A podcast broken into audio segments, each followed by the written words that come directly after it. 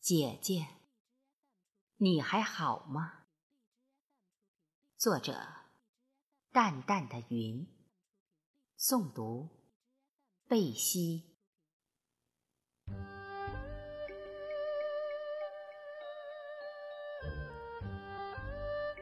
姐姐，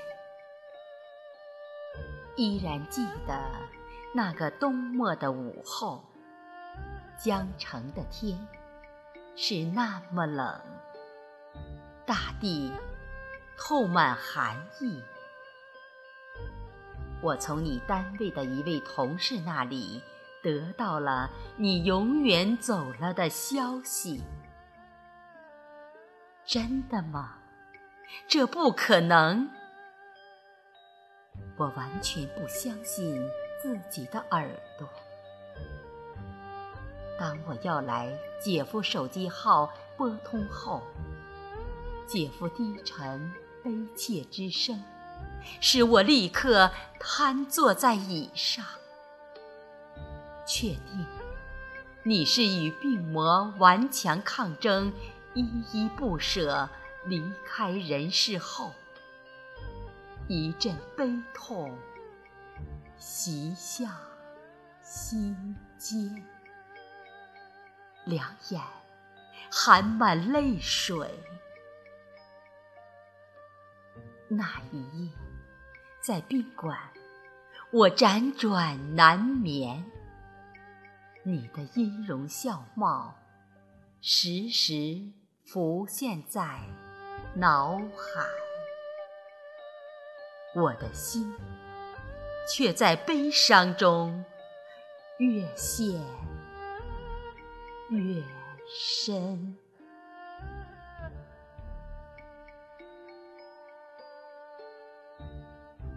我们最后一次见面，是在春暖花开的季节。那一天，在春色宜人的徐家河畔，你和姐夫十分轻松。你高兴地说：“姐夫已退到二线。”你们也要旅游，到外面转转，享受生活的回报。在你当镇长的侄儿陪同下，我们领略了徐家河的秀丽，体会了雅瑞桂园的端庄，品尝了佳茗的清香，也享受到农家乐的原汁鸡汤。那一天。我们都醉了，没想到这次见面竟是我们的永别。姐姐，相识三十多年，我从来没这样叫过你。我这样叫你的时候。你却再也不能答应了。我、你，还有姐夫，都是大学同班同学。平时喊你，多半在名字后加个“姐”字。但从很早的时候起，在我心里就一直把你当姐姐看待。曾记得。当年入校二十岁的我，因家庭的政治变故，巨大的压力压得人喘不过气来。你投过来的是同情的目光和亲切的安慰，使我受创的心灵得到抚慰。毕业后，在姐夫单位进修二年。受到你和姐夫无微不至的关怀，而后多年，每当到你家串门，你都忙着下厨做饭，并拉着我妻子的手，亲热的问长短。记得有年正月初三下午，你打来长途，问我妻子的病情，孩子的学习。老人的健康和我的工作，一拉就一个多小时，俨然是姐姐对弟弟的关心。而当年儿子结婚，你和姐夫赶来参加婚礼，更是现场蓬荜生辉。这一切，如今却不能再现，但却使人难以忘怀。那一年。你随上级领导来我单位检查工作，在检查间隙，你向办公室主任详细询问了我的工作和妻子身体状况，并抽空到我新家看望了妻子和孩子。你走后，办公室主任好奇地问我：“这位领导？”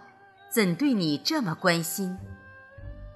我说，是表姐，也是大学同学。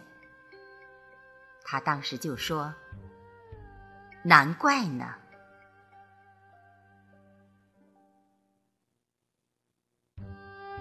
难以想象，几个月来，在癌症病魔摧残下。姐是怎样的痛苦和难受？留给亲人的，是撕肝裂肺。而那段时间，我恰丢了手机，失了联系号码，在忙所谓的工作。没想到跟姐联系问候，以致不知你生病。而错过探视和送姐上路，此刻万般悔也抹不平愧对姐姐的内疚，这将是我永远的痛。思绪已定，我要去姐姐生活和长眠之地，做最后的探视。和哀悼。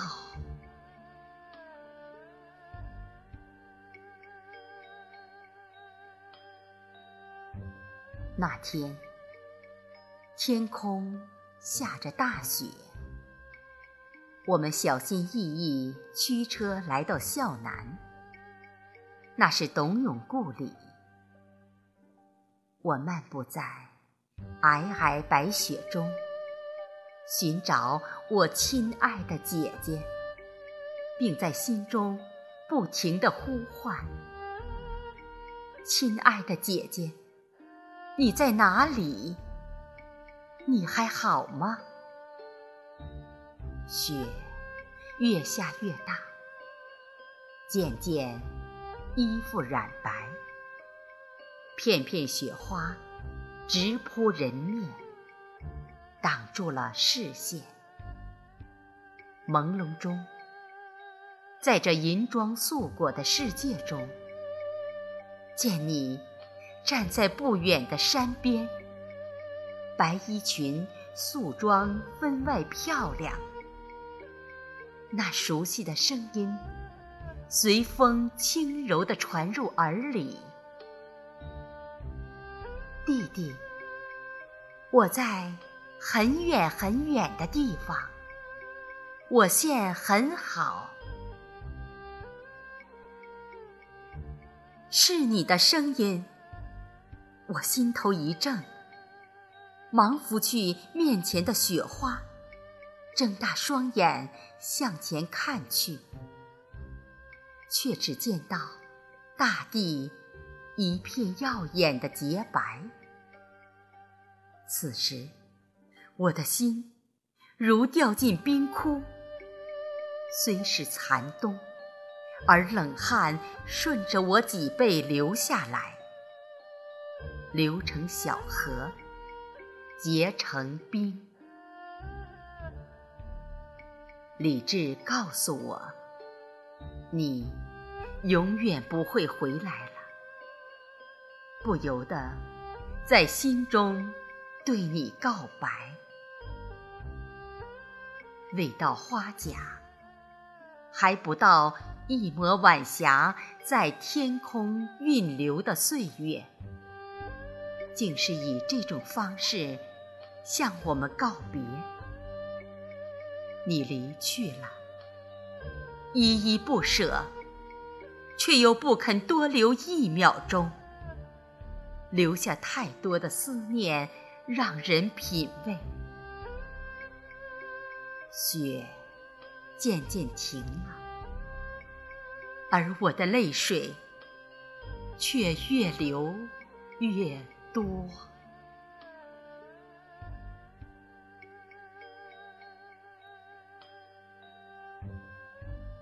姐姐，五月是鲜花的季节，你生长的地方。将繁花似锦，姹紫嫣红。漫山遍野的鲜花，在阳光与煦风中竞相争艳，恣意怒放，形成花的海洋。你亲如兄弟姐妹的同学，将汇聚在花海之中。将最美的鲜花献给你，愿你在天堂美丽安康。我亲爱的姐姐，你听见了吗？